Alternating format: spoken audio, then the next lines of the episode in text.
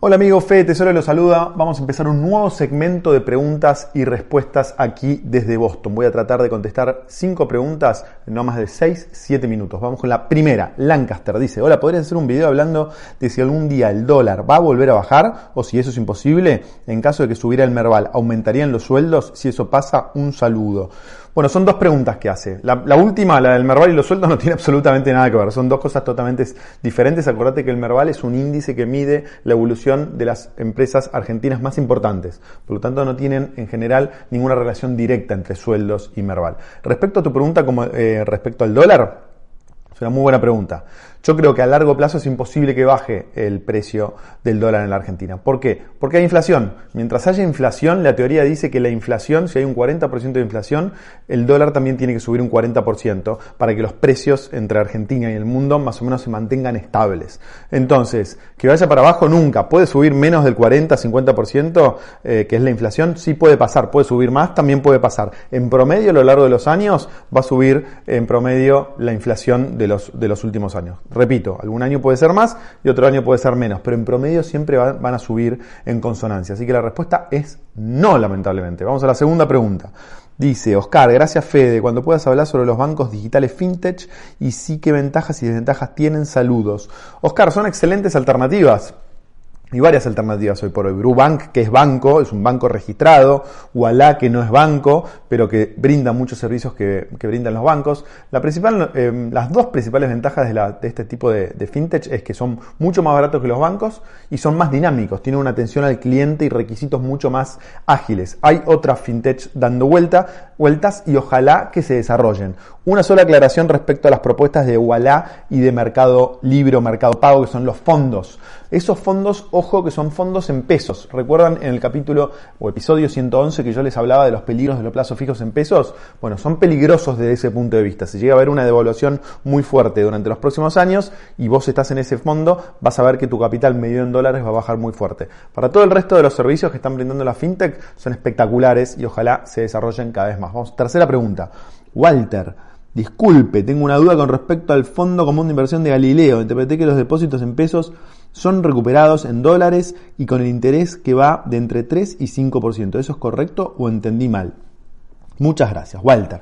Primero me puedes tutear, no es necesario que me digas disculpe, podés decir disculpa. Eh, sí, entendiste mal, porque se suscribe y se rescata en, pesos. Es todo en pesos.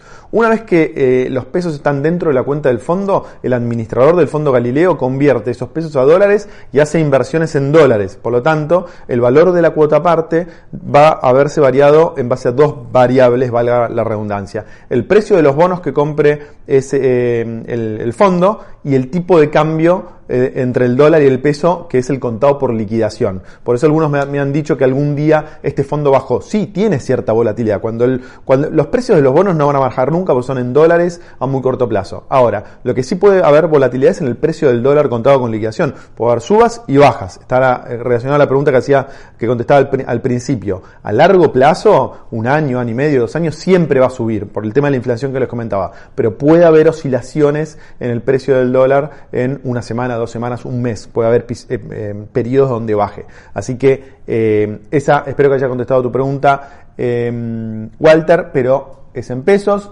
suscribís en pesos, recatas en pesos. Vamos a la próxima pregunta. Dice, hola Federico, quería preguntarte tu opinión sobre los seguros de retiro y capitalización. ¿Son buenos? ¿Seguros? ¿Vale como seguro de retiro a futuro?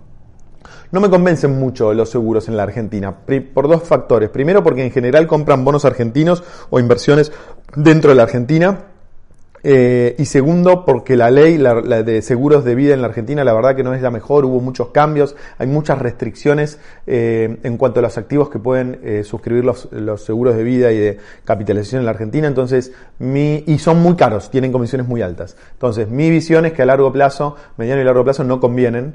La única factor que puede convenir este tipo de cosas es cuando la persona es muy indisciplinada. Lo bueno que tienen los seguros de vida y de capitalización es que te retiran el dinero automáticamente de tu cuenta cuenta todos los meses. Entonces es una forma de obligarte a ser disciplinado. Ahora, si tenés un poquito más de disciplina, lo ideal es que armes tu cartera por tu cuenta, a medida, eh, en activos en el exterior principalmente o en dólares, de tal forma de cubrirte de todos los problemas de la Argentina. Y lo ideal sería que, sería que pudiésemos tener perdón, seguros de vida en el exterior, pero eso increíblemente por la ley argentina está prohibido. Así que eh, esa ventana está cerrada. Entonces, ¿qué puedes hacer? Lo mejor es armar una cartera a tu medida, salvo que seas muy indisciplinado. Última pregunta.